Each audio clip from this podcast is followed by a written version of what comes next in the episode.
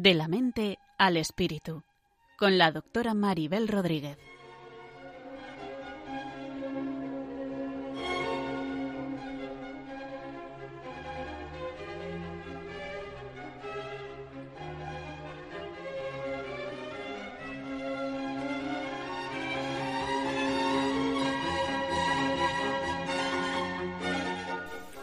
Saludos a todos y bienvenidos a un nuevo programa de la mente al espíritu.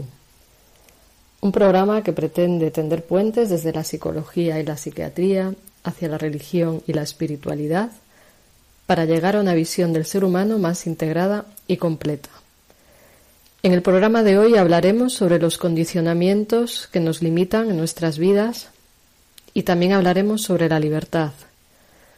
Los condicionamientos son aspectos de la mente que actúan al margen de nuestra voluntad y nos pueden quitar libertad para ver la realidad como es, para sentir espontáneamente y también para responder de una forma adecuada y realista ante lo que sucede. Quizás todos los oyentes conocen el caso del perro de Pavlov. Pavlov era un médico ruso que descubrió lo que son los reflejos condicionados. Lo descubrió con animales. Por ejemplo, lo sabemos por su experimento con un perro que consistió en tocar una campanilla cada vez que daba de comer a este perro. Pasado un tiempo, observó que con solo tocar la campanilla el perro salivaba como si fuera a comer, aunque no hubiera comida delante de él.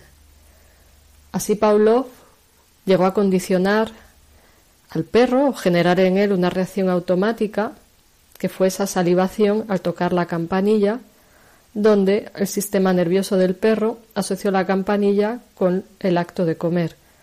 Así se mezclaron dos estímulos en la mente de ese perro que se acabaron confundiendo, la campanilla y el comer. Este tipo de reacciones también se pueden producir en humanos, generándose asociaciones no conscientes y reacciones automáticas entre estímulos que no tienen que ver. Es, por ejemplo, lo que nos pasa si un día tomamos una comida que nos sentó mal por estar contaminada y después es posible que tomemos asco a esa comida en particular, aunque ya esté en buen estado. Nos habremos condicionado contra esa comida. En los humanos, muchas veces los condicionamientos se dan de una forma más compleja que el ejemplo del perro de Pavlov.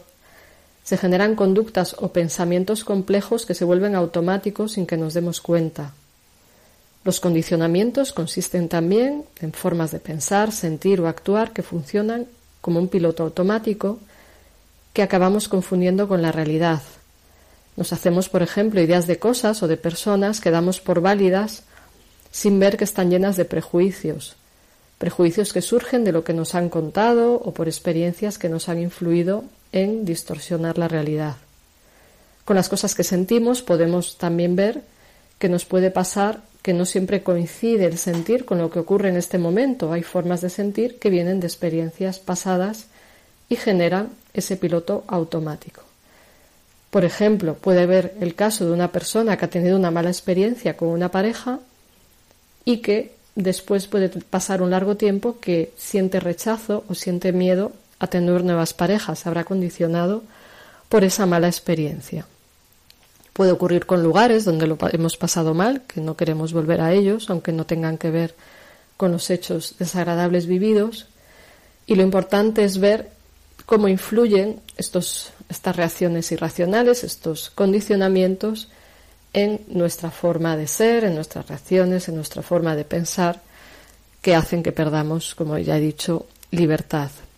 Es como si acabáramos metidos en una película diferente a lo que es la realidad reaccionando como lo que nos cuenta la película mental y no ante lo que realmente sucede.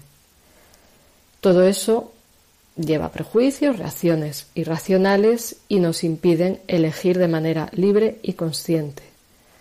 Considero que es importante hablar de ello para aprender a mirar más de esas reacciones no libres, de esas reacciones que a veces son como adictivas, esas reacciones que pueden hacer sufrir por hechos que no suceden, y también por superarlos, aprender a mirarnos desde fuera y, actuar con más objetividad, amplificando nuestra visión de las cosas más allá de nuestros esquemas mentales.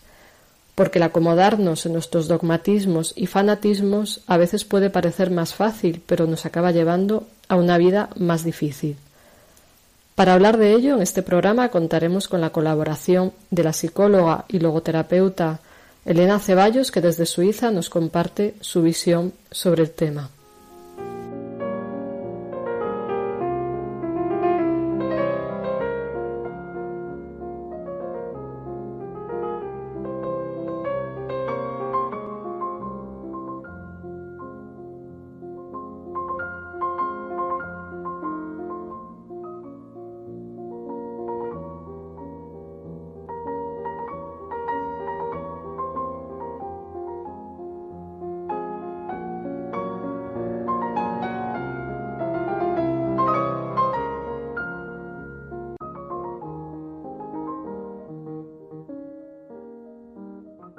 Aquí seguimos en De la mente al espíritu, al habla Maribel Rodríguez, psiquiatra, y hoy contamos nuevamente con una invitada que ya ha estado previamente en el programa, Eliana Ceballos.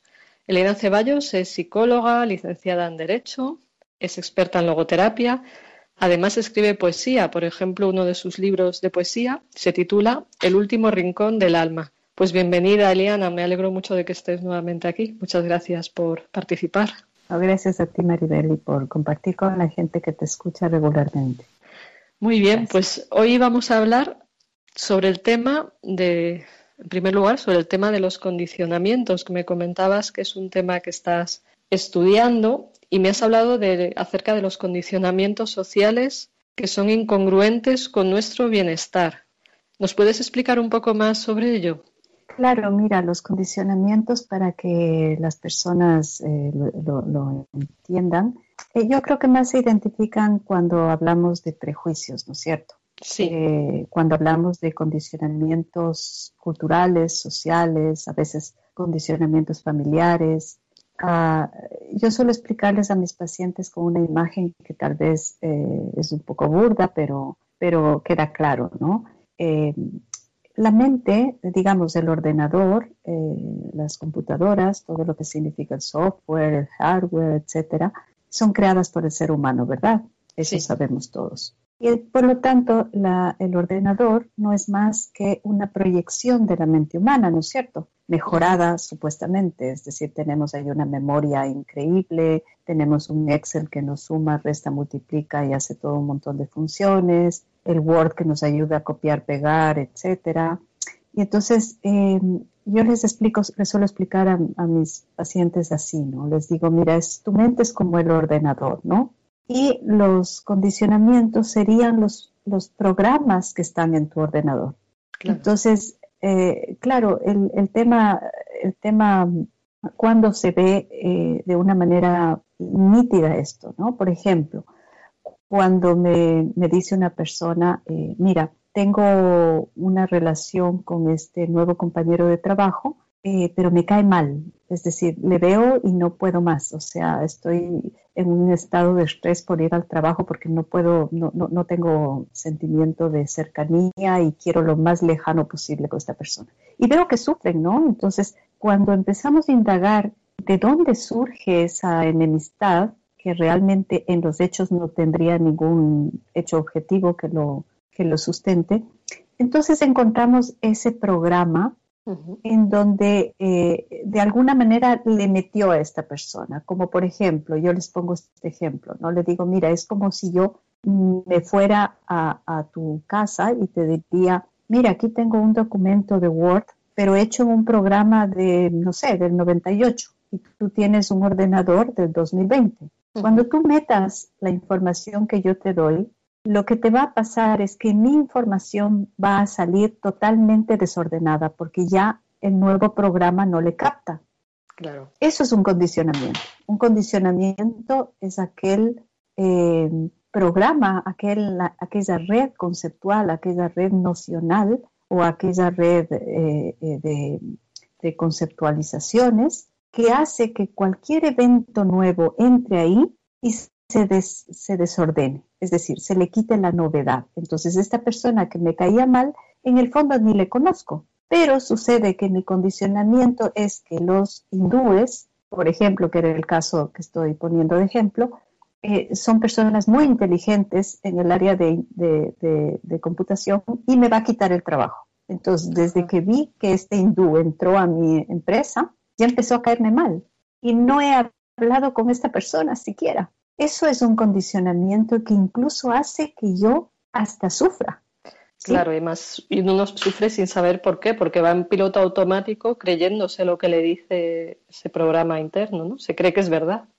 Sí, es, es, eso es como incorporar, también pasa con, con un condicionamiento también muy usual. Por ejemplo, cuando eh, tú has conocido a una persona, no sé, hace 10 años has conocido a una persona que tenía una manera de ser, ¿no? Bueno, evidentemente en 10 años ha cambiado, tú le encuentras, pero tú quieres que corra bajo el programa de hace 10 años.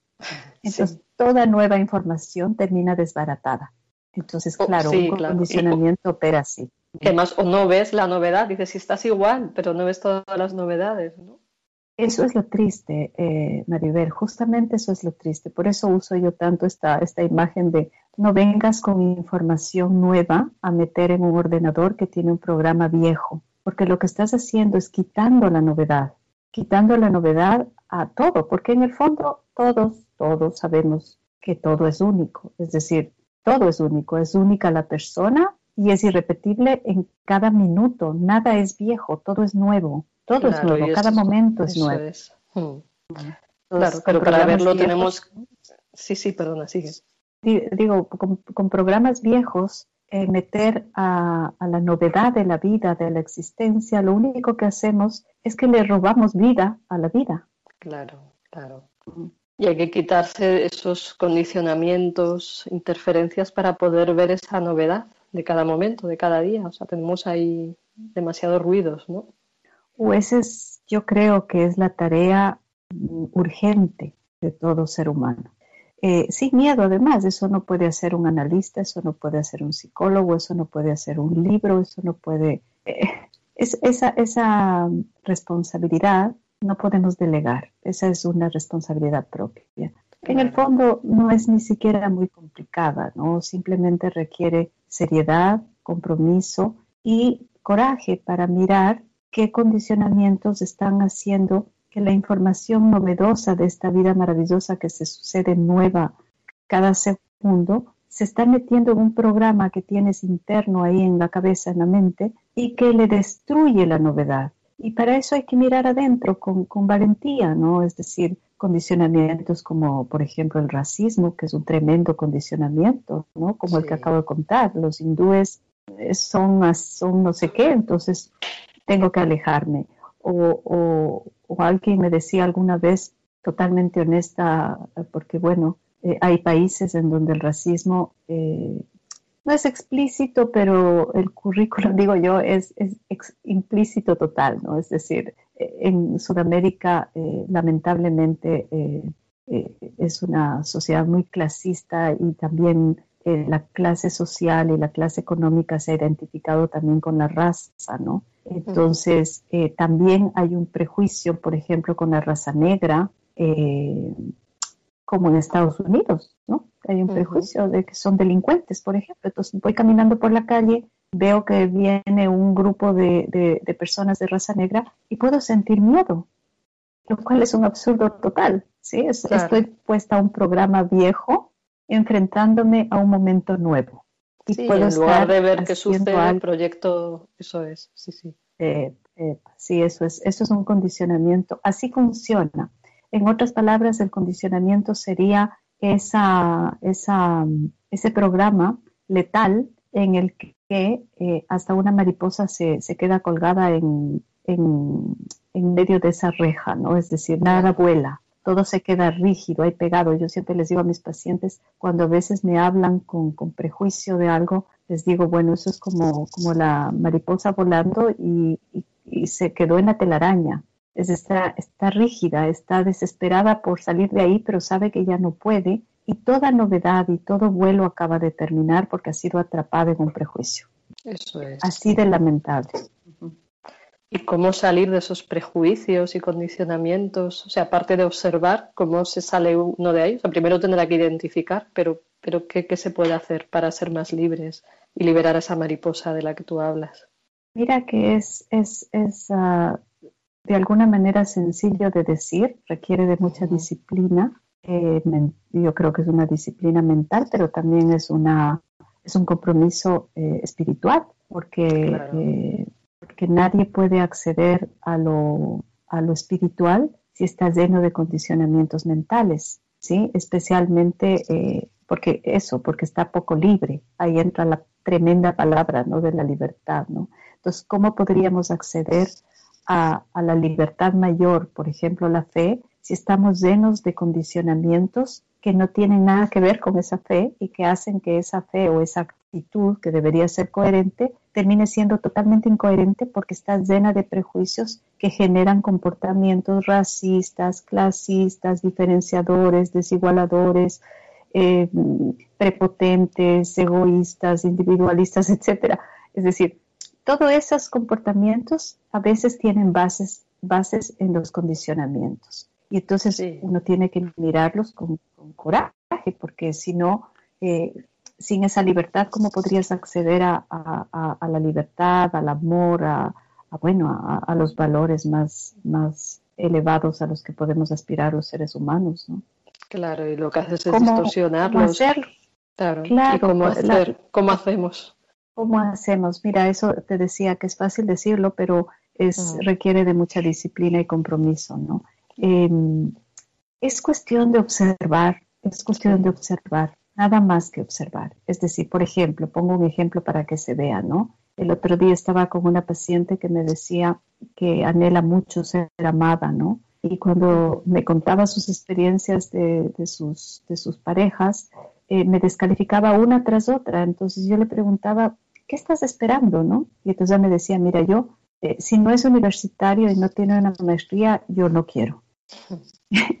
entonces yo le decía, a ver, vamos a observar ese condicionamiento, porque eso es un condicionamiento. Tú quieres que te amen, quieres un buen hombre, bueno, y todo lo que todo ser humano quiere, ¿no? Entonces le decía, ahora vamos a ver qué garantía o, de dónde te viene esto de que tiene que ser universitario y tener una maestría? ¿Qué, qué, significa eso?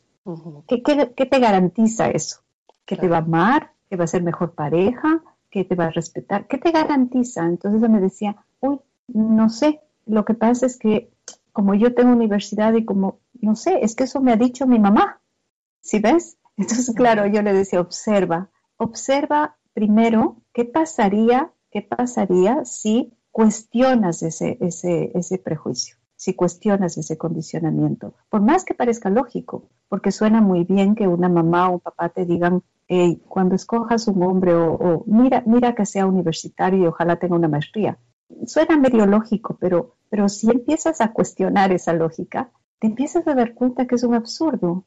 Que si tú quieres que, que, un hombre te ame, ¿qué tiene que ver eso con que haya estudiado? ¿Qué tiene que ver con la universidad? ¿Qué garantiza? ¿Cuál es el debería que existe escondido ahí como un prejuicio que no tiene lógica? Y cuando la persona se da cuenta que en el fondo no es eh, una condición lógica, una cualidad lógica lo que ha estado creyendo, es suficiente, Maribel, porque lo ves. Y una vez que has visto algo, difícilmente te puedes enseguecer una segunda vez, porque ya lo has visto.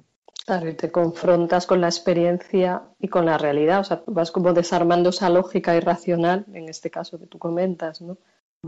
Claro, claro, o, las, o los, todos esos condicionamientos de género, por ejemplo, de mujeres y hombres, condicionamientos de edad, por ejemplo, alguna vez alguien me estaba caminando por la calle y vi a una, una pareja de, de seguramente entre 80 y 86 años que se daban un beso en la boca, ¿no?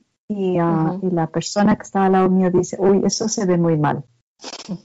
¿Por qué dices eso? Pero, ¿qué hay detrás de, tu juicio, no? Y claro, ahí eh, eh, con esta persona conversábamos y decía, pero claro, si la, publicidad, las novelas, los medios de comunicación nos venden siempre el amor de, de, jóvenes, los besos en la boca entre jóvenes. Es como que si el beso en la boca fuera patrimonio de la juventud.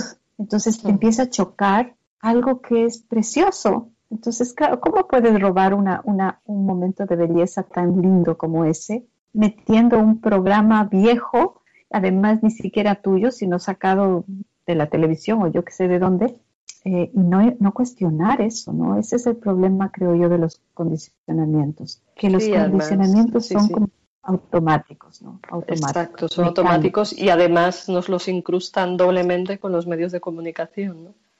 Lamentable, lamentable, Maribel, porque ahí lo que estamos diciendo eh, es, es, fuerte, lo que estamos diciendo, ¿no? Lo que estamos diciendo es que los seres humanos hemos recibido introyectos o inyecciones de, de, de, valores eh, y, nos, y nos hemos tragado eso sin digerir. Mm, cuando somos seres reflexivos, cuando somos seres racionales, inteligentes, hemos llegado a la luna, tenemos tremenda tecnología, pero en el lado psicológico nos inyectan verdades y no cuestionamos esas verdades. Entonces es, es, peligroso, tremendamente peligroso que el ser humano sea un, un, sujeto pasivo que reciba información y no cuestione la información.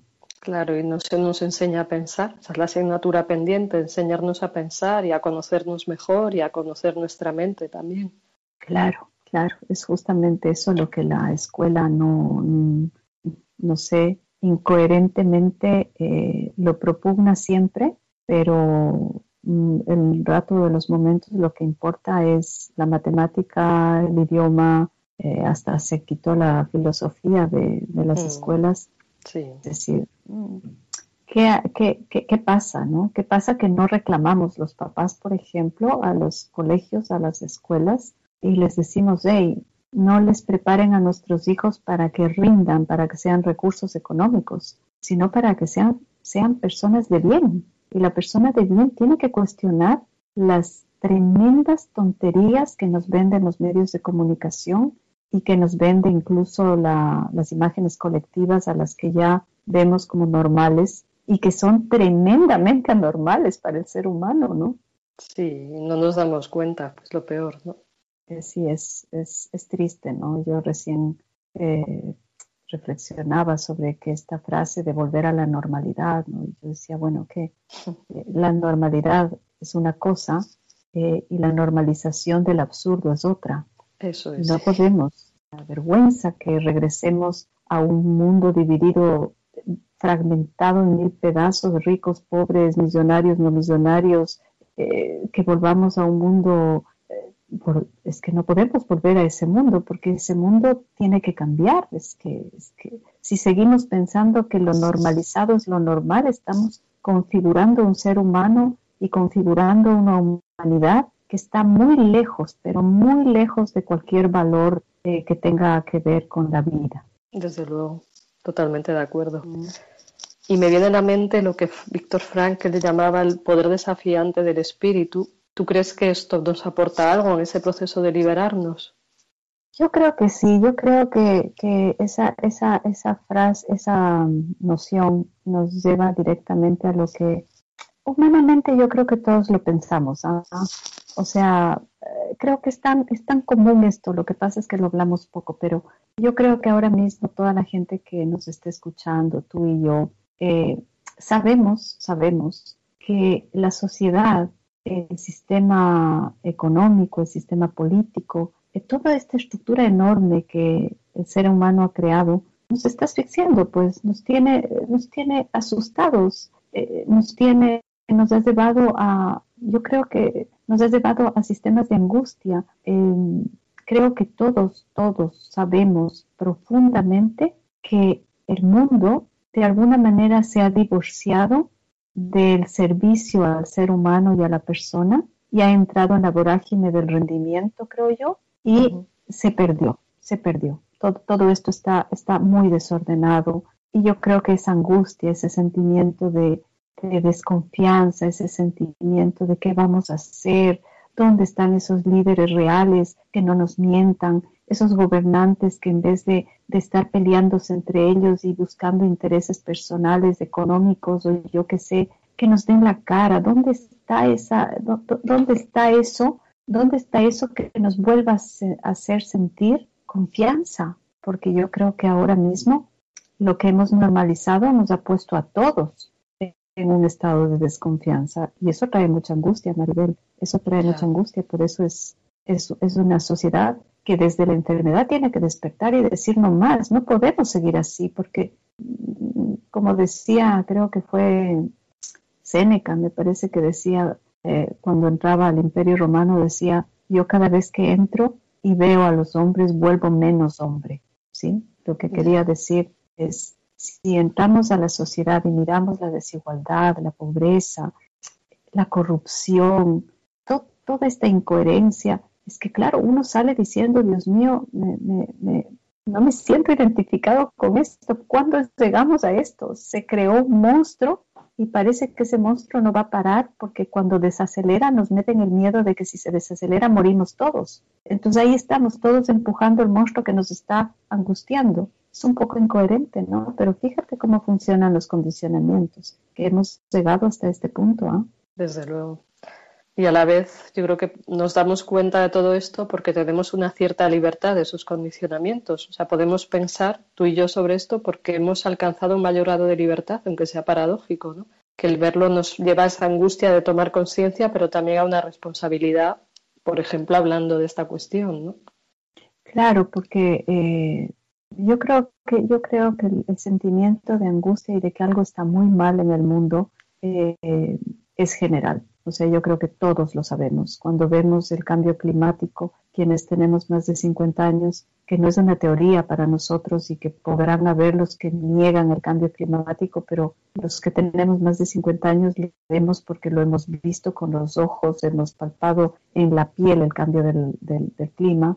Cuando vemos lo que hemos hecho a la naturaleza, cuando vemos las negras ciudades, como se han tragado a miles de personas, cuando vemos la, la, drogadicción a lo que lleva, cuando vemos las pandillas en Centroamérica, cuando vemos la violencia del narcotráfico, cuando vemos la trata de órganos de niños, cuando vemos la venta de mujeres.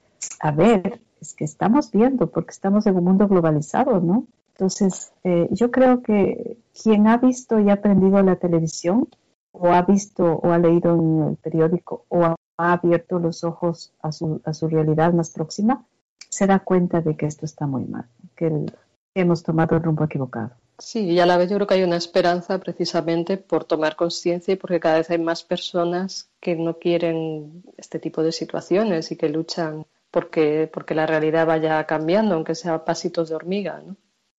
Sí, yo creo que, por ejemplo, esto, estos momentos de la pandemia han sido así, ¿no? Lo cual es una, una paradoja, ¿no? Por un lado ha habido mucho dolor, pero mira, es, es como una, es como, tú debes tener la misma experiencia, ¿verdad? Cuando, cuando la gente eh, pasa por una crisis existencial muy fuerte, grande, duelo, eh, dolor, depresión, etcétera, angustia, eh, sí tiene, tiene, tiene una puerta abierta en ese momento crudo, difícil, ¿no? La puerta abierta es la posibilidad de cambiar, de transformar. Así es. Y ahora estamos en medio de eso, pero como humanidad, como unidad, estamos con la puerta abierta a la transformación, a ver si damos ese paso. Ojalá. Pues para tener un momento de relax después de estas reflexiones, vamos a escuchar una canción que va en la línea de lo que vamos hablando, abriendo una puerta a la esperanza y hablando de la libertad. Es la canción de José Luis Perales, un velero llamado Libertad que espero que nos inspire para mirar más allá de los condicionamientos, para mirar hacia la libertad y, construir cada uno nuestro velero, aunque sea pasito a pasito.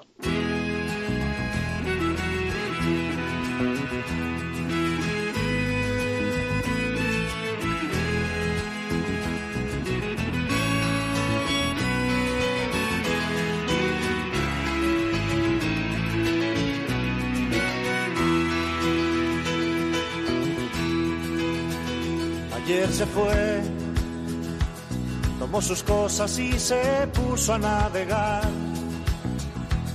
Una camisa, un pantalón vaquero y una canción.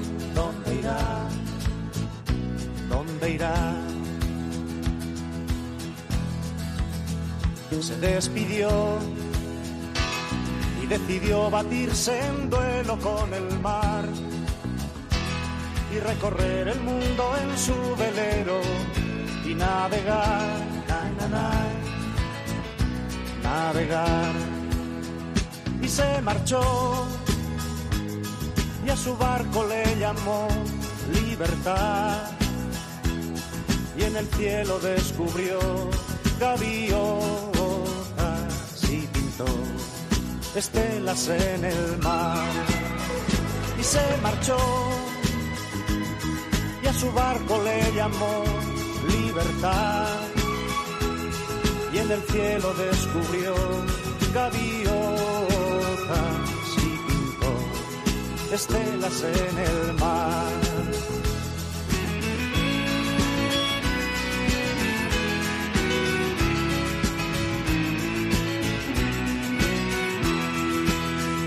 Su corazón buscó una forma diferente de vivir. Pero las olas le gritaron vete con los demás, na, na, los demás. Y se durmió. Y la noche le gritó, ¿dónde vas? Y en sus sueños dibujó gaviotas y pensó, hoy debo regresar. Y regresó una voz le preguntó, ¿cómo estás?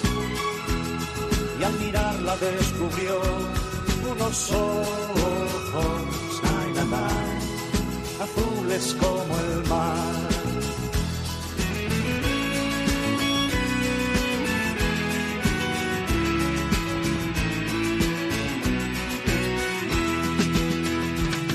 Y regresó una voz le preguntó, ¿cómo estás?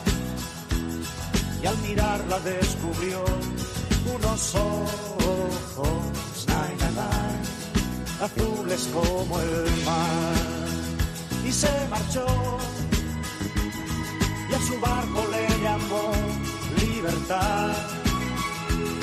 Y en el cielo descubrió gaviotas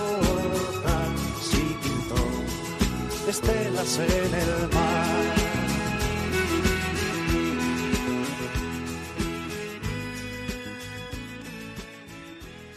Muy bien, pues aquí seguimos en De la mente al espíritu.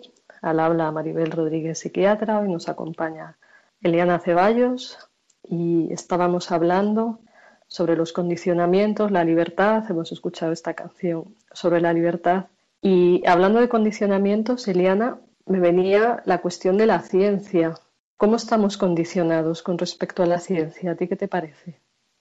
Uh, ya sí, o sea, a mí me, mira, la ciencia a mí me parece maravillosa, ¿no? o sea, la ciencia me parece que es, es una de las uh, expresiones humanas de curiosidad más eh, perfectas que hay en el sentido de, la belleza que, tiene, ¿no? La ciencia nace de la curiosidad humana y va caminando y va produciendo conocimiento y vamos detrás del conocimiento, pero en el fondo lo que hay es un deseo y un anhelo por la verdad. Eso generalmente es lo que le guía a un científico, ¿no? El tema no es, no es esa energía la, el problema, ¿no? Es la venta y el marketing de esa energía. La venta y el uso, el abuso de la palabra ciencia eh, como que fuese la verdad incuestionable. Es decir, es como que es como que si hubiesen subido a una a un ¿cómo se llama? a una palestra, ¿sí? Si hubiesen subido en un pedestal eh, y, bueno, ahora para, para cuestionar a la ciencia, uy, casi casi que tienes que ser diez veces más científico que el que lo dijo. Sí. Porque si no, tu, opinión de, sentido común no, no, vale. Yo recuerdo alguna vez me mandó alguien, yo soy terapeuta de pareja, entonces me mandó alguien una, una, ya sabes, estas publicaciones, ¿no? Eh, que decía que eh, no existe eh, la amistad entre un hombre y una mujer, que no existe, que es imposible. Científicos afirman que no existe. Y él me decía, mira, fíjate. Y yo le decía, pero, pero, a ver, ¿cómo, cómo, puede, ¿cómo puede un grupo de científicos afirmar algo que en mi experiencia, en mi vida, yo sé que es posible? Y él me decía, ah, pero ¿qué, estudio tienes tú a favor de lo que dices? Y yo le decía, oye, pero ¿qué es esto? O sea, mi propia vivencia necesita un estudio, o sea, me voy a un escáner cerebral para ver si alguien me dice si estoy enamorada de, mi marido. Y si ellos me dicen que sí, entonces yo voy a decir, ah, no, sí, capaz, pero ¿qué, ¿a dónde hemos llegado? ¿Te das cuenta que... Se da locura. Que, banalización de la verdad, ¿no? Es, es, es que es tremendo, es tremendo. Y, ah, sí, además, sí, además que los estudios científicos a veces confirman los prejuicios del investigador. Parece que está buscando confirmar su prejuicio, como el estudio que acabas de citar, ¿no? Que es tan absurdo. Y fíjate, es gracioso porque yo no sé si piensas tú, yo no lo critico, a ah, cuidado, solo lo observo, ¿no? A veces yo llego, bueno, yo soy afiliada a algunas páginas de investigación y a veces me llegan unas investigaciones que yo me pregunto cuánto dinero hay detrás y es algo tan de sentido común, ¿no? Es decir, eh, hay posibilidad de que una persona que ha sufrido un trauma, en, por ejemplo, en la migración, es decir, para llegar al país de acogida, ha tenido que pasar un evento traumático. ¿Se podría decir que esa persona eh, puede eh, tener problemas de integración en la nueva sociedad? Ya hacen un mega estudio. yo digo, pero, pero ¿cómo, cómo tantos recursos? ¿Pero, pero ¿qué, qué es esto? Pero si eso es, eso es humano, ¿por qué tenemos que probar algo que es humano? O, después de un duelo es probable que te dé una depresión. claro que es probable, pero lógico que es probable. Obvio. sí, es, es, es, un poco extraño a veces, ¿no? Cómo se consiguen esos, porque además eh, es lamentable que hay un mercado de, de egos y de soberbias intelectuales que, que rayan en, en, perversidad, digo yo, porque Total, hacen de todo, de todo para tener 50, eh, ¿cómo se llama? publicaciones, 20 libros, lo que sea, con tal de ganarse supuestamente un prestigio científico que en el fondo no es más que pura vanidad. Totalmente. Se pervierten los medios y los fines. O sea, el fin es publicar, aunque no tengas nada que decir. Es absurdo, ¿no? Pero fíjate, yo lo cuento porque además es verdad, ¿no? Es verdad. O sea, lo cuento porque es porque yo, yo soy testigo eh, directa de esto, ¿no? Estaba en la editorial, en una editorial de, otro país, de un país en Sudamérica, conversando con, con la persona que guía la, la, editorial, y ella me decía que como en ese país habían puesto de, de requisito que los profesores tengan publicaciones, él tenía mucho trabajo porque estaba publicando dos libros solo dos, ¿entiendes? O sea, los profesores iban y le decía, públicame esto, pero no, no me publiques sino dos, yo te pago los dos 100, dólares. Pero ya tengo un ISBN, o sea, ya tengo un registro de que tengo un libro. O sea, pero, pero, claro, yo no lo podía creer, pero era verdad, era verdad. Imagínate a qué, a qué hemos llegado, ¿no? Imagínate, esa ciencia, esa ciencia vanidosa, esa ciencia con soberbia, esa ciencia que se ha subido en el pedestal de los expertos, que además acribilla a cualquiera que le cuestiona, que además está al servicio del poder, esa ciencia de verdad, eso no es ciencia, ¿no? Eso ya, eso es cualquier cosa menos ciencia, eso es, eso es ego, es vanidad pura, soberbia intelectual. Mm. Ideología pervertida, o sea, se vende la ciencia al servicio de los poderosos cómo se hacen los estudios incluso de medicamentos hoy en día, ¿no? O sea, que, también hay que pensar, ¿no? O sea, que, la información de la ciencia también nos tiene condicionados, tenemos que aprender a pensar por nosotros mismos y a filtrar, viendo el valor y viendo el error, viendo las dos cosas. Claro, fíjate, eh, la ciencia, a mí, a mí la ciencia, te decía, me encanta, ¿no? Me, fascina. Eh, porque es, es, ya digo, es la búsqueda de la verdad, ¿no? Eh, por eso es que tampoco entiendo por qué se pelea tanto con la religión, porque bueno, al fin y al cabo, eh, las dos, eh, digamos, puertas van hacia el mismo jardín, o sea que no, veo por qué se pelean tanto, pero bueno, pero sí creo yo que hay el, juego del experto es peligroso, ¿no? peligrosísimo, porque si conectamos con lo que hablamos en, el, en el fragmento anterior, imagínate Imagínate si conectamos con el condicionamiento. Es decir, si, ah, si, la ciencia nos condiciona a pensar ciertas cosas que además, como es la verdad mayúscula, ya ni siquiera la cuestionamos, eh, eh, eh, Dios mío, entonces, ¿qué, ¿qué, tonterías estamos llevando en la cabeza, Maribel? ¿Qué, qué, qué cosas que no estamos cuestionando? La ciencia económica, por ejemplo, tenemos que cuestionar la ciencia económica, la ciencia política, o sea, a, ver, hay que cuestionar, la psicología hay que cuestionar. Desde luego, también. Pero claro que hay que cuestionar. Imagínate si no, somos, eh, no sé cómo decir, somos lectores pasivos, digo yo. Es decir, hay un experto que no sé, tiene, no sé, tiene 400 mil likes en su página web o en su YouTube o yo qué sé. Aparece en todas partes, todos me invitan, seguro que este piensa mejor que yo. Así que me ve pensando y yo repito lo mismo que, dijo esa persona, pero yo ni siquiera lo he comprendido, ni siquiera lo he pasado por mi propia vida. Los gurús de, la persona, de la, de la felicidad, los gurús del bienestar, los gurús espirituales, los gurús es que todo esto es parte de esa pseudociencia peligrosa que nos condiciona. Exacto, es que estamos hablando de cuando la ciencia se convierte en pseudociencia, ¿no? o sea, cuando nos venden por ciencia algo que no lo es. O cuando, o cuando es capturada por el poder, ¿no? Porque imagínate, imagínate que, uf, qué, qué, qué vergüenza, ¿no? Qué vergüenza. El conocimiento se haya convertido en un elemento de poder. Es decir, el que más sabe el que más conoce, miento, porque saber y conocer es diferente, el que más conoce ejerce poder sobre el que no conoce. Eso es lo más vergonzoso que ha producido la pseudociencia o la ciencia eh, soberbia, digo yo, ¿no? O sea, pero imagínate que el super especialista, especialista, reespecialista que sabe todo, ejerza poder sobre la persona que no entiende lo que le está diciendo. Y así la condiciona, ¿no? Pero por Dios, eso es una humillación casi, ¿no? Es que, es, es, fíjate lo que condiciona ahí, condiciona que ese se cree mejor que otros. Entonces, ¿qué chico no sueña con, con, llegar a ese pedestal supuesto?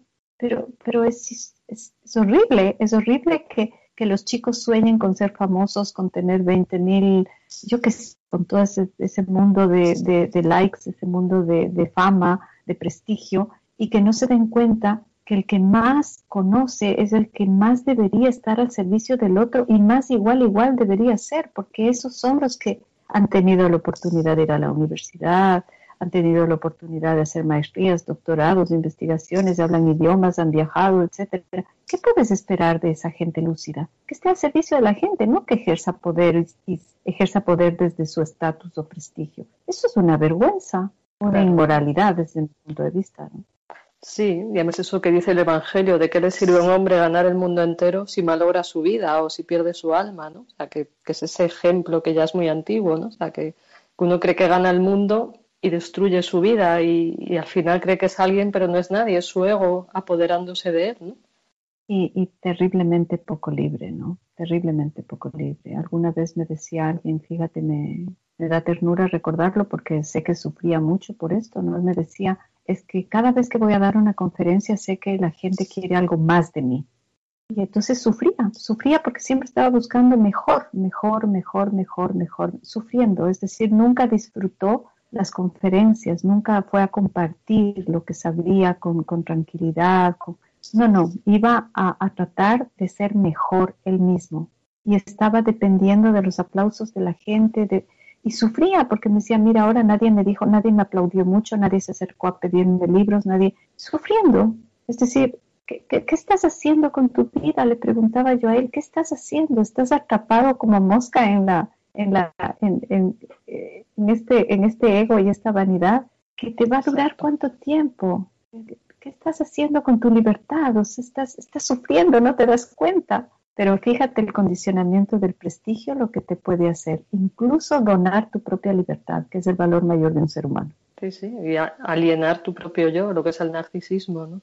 Es olvidarte de, tu realidad esencial y acabar vendiendo tu imagen al mejor postor, porque así ganas aplausos, ganas mm, éxitos, ganas un poquito de, de, brillo falso, ¿no? Y ahí se pierden muchos, paradójicamente, en el mundo científico, que debería ser racional que debería estar al servicio, ¿no? La ciencia debe, eh, bueno, debería estar al servicio, ¿no? Es decir, no sé si tú te has preguntado, pero mira, a mí me acaba de pasar ayer, ¿no? Pues estaba, estaba enojada con, con, con, los que me vendieron mi, mi, móvil, ¿no? Porque fíjate qué coincidencia, ¿no? Me venden el móvil con, con cuotas en dos años y ahora a los dos años, cuando se ha cumplido la garantía, empieza a fallar la, la, la pila, ¿no? La batería. Y entonces, por ejemplo, ahí, ¿no? Esto, no sé si sabes de la obsolescencia programada, ¿no? Sí, claro, sí. A ver, ¿cómo nos, cómo nos ven la cara de tremendamente tontos a los consumidores, ¿no? Que una empresa eh, fabrica algo que sabe que se va a terminar en dos años, tres años, que sabe que con eso está destruyendo la ecología, que la producción ya está generando polución, que la basura va a generar mayor problema ecológico, pero lo hace igual. Sí, y otra vez los condicionamientos y, en el fondo los antivalores también, ¿no? O sea, como que como hemos empezado hablando de condicionamientos, lo conecto nuevamente con lo que ahora dices, ¿no? O sea, cómo se repite ese automático al servicio de unos pocos que solamente miran para sí mismos, ¿no? O sea, claro, estas personas que hacen algo así, que están inmoral, tan inmoral, eh, que hagan la obsolescencia programada de un artefacto electrónico eh, para, para obligarte a comprar otro, o sea, ganar ellos, ¿sí? Ganar más dinero, esto, esto, estas personas que hacen esto, imagínate el condicionamiento mental que deben tener, porque además te lo van a defender. O sea, van a decir, bueno, es que el mercado, es que hay que ganar, es que la empresa tiene que surgir, te lo van a vender, te lo van a justificar. Imagínate qué ceguera puede ser un condicionamiento. Que hay gente que te lo defiende, pero sí hay gente que te defiende el racismo. Claro, claro, y ahí vamos. Y estaba pensando que en el otro extremo de la ciencia tenemos a los youtubers y a los iluminados que venden sus verdades y que encima tienen seguidores, como mucha gente no piensa, o sea, al, que mejor habla, al que está más guapo, al que está más simpático, y de repente estas personas que, que, ya no es que no vendan ciencia, o sea, es que, es que venden imagen, ¿no? O sea, que cómo es posible que, que las personas sean tan limitadas como para pasar de no creer nada en la ciencia, también en parte la ciencia se lo ha ganado, para creer en el primer youtuber que dice bonitas palabras, ¿no? ¿A ti, a ti qué te parece ese fenómeno? Eso es un síntoma, ¿no? Es como, es como cuando es terrible, ¿no? Es un síntoma que dice que eh, padecemos de pereza mental. Mm. O sea, fíjate en, en, ¿cómo es? En, en pedagogía, hay, una clasificación de aprendizaje, ¿no? Entonces dicen, tú aprendes por primera mano lo que tú vivencias, ¿no? Es tu experiencia, ese se llama el aprendizaje de primera línea, ¿no? El aprendizaje de segunda línea es porque alguien muy cercano a ti te lo dice, por ejemplo, tu mamá, tu profesor, etcétera, ¿no? Y el tercero es aquel que ni conoces, es decir, que lees un libro, que le ves en la televisión. Imagínate que el, ser humano se convierta en un sujeto de aprendizaje de tercera línea. Lo que significa eso, lo que significa es que cada vez empiece a tener más pereza de pensar por sí mismo, porque delega al inteligente, delega al youtuber, delega al famoso, delega al que tiene prestigio, dame pensando. ¿Te das cuenta la desresponsabilización que significa eso en cuanto a la existencia misma? Sí, desde luego, incluso puede ocurrir en el ámbito de la religión, que la gente escucha a los predicadores más eh, seductores y no a los más verdaderos, ¿no? O sea, como a veces esa pereza de pensar a la gente la mete en sectas también, ¿no? Claro, es que es, es, eso es una, esa pereza de pensar es muy peligrosa porque esa es la que te hace comprar un libro por la portada y no por el contenido o te hace pensar en la persona que lo dice y cómo se vende más que en lo que está diciendo. Es decir, ahí sí que estamos complicados, ¿no? Muy complicados, porque eso quiere decir que la bambalina emocionaliza tanto que ya ni siquiera piensas en lo que está diciendo y te lo compras sin pensarlo, estás consumiendo, estás consumiendo un, un saber. Y la pregunta es, ¿para qué te sirve si tú no lo sabes? Eso es lo que yo siempre les pregunto. Le digo, tú puedes seguir, al gurú espiritual que quieras, ¿ya? Eh, y esa persona te dice, mira, yo he visto a Dios, por ejemplo, o yo conozco a Dios, o yo conozco la verdad, o yo conozco el, fondo de la existencia humana. Bueno, Él lo conoce. ¿Y de qué te sirve a ti que Él lo conozca? ¿De, qué te sirve? Sí. es que no te sirve de nada, excepto para tomarte una foto al lado de Él y decir que le conoces. Claro, otro tema si te lleva a tu experiencia de verdad, pero simplemente si le sigues porque te seduce es un error, ¿no?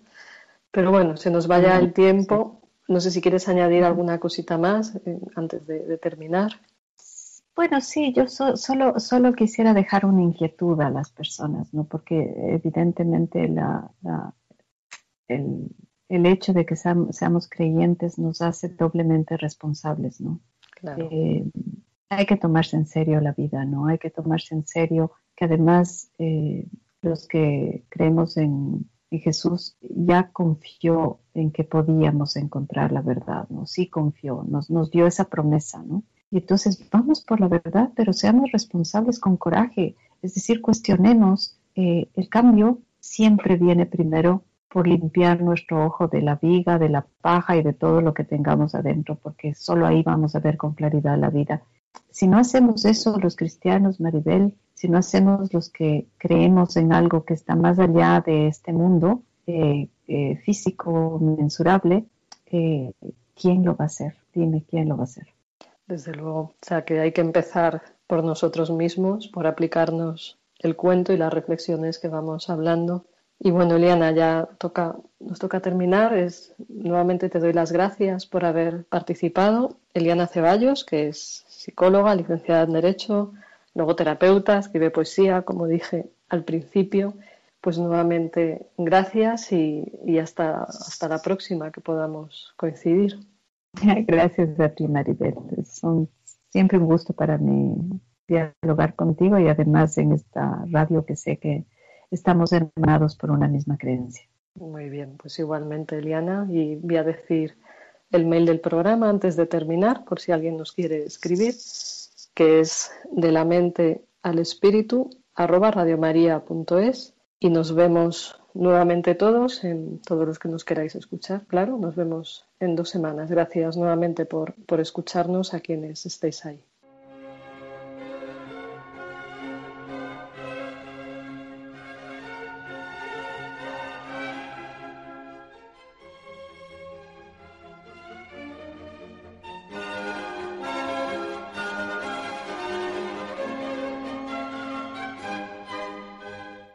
De la mente al espíritu, con la doctora Maribel Rodríguez.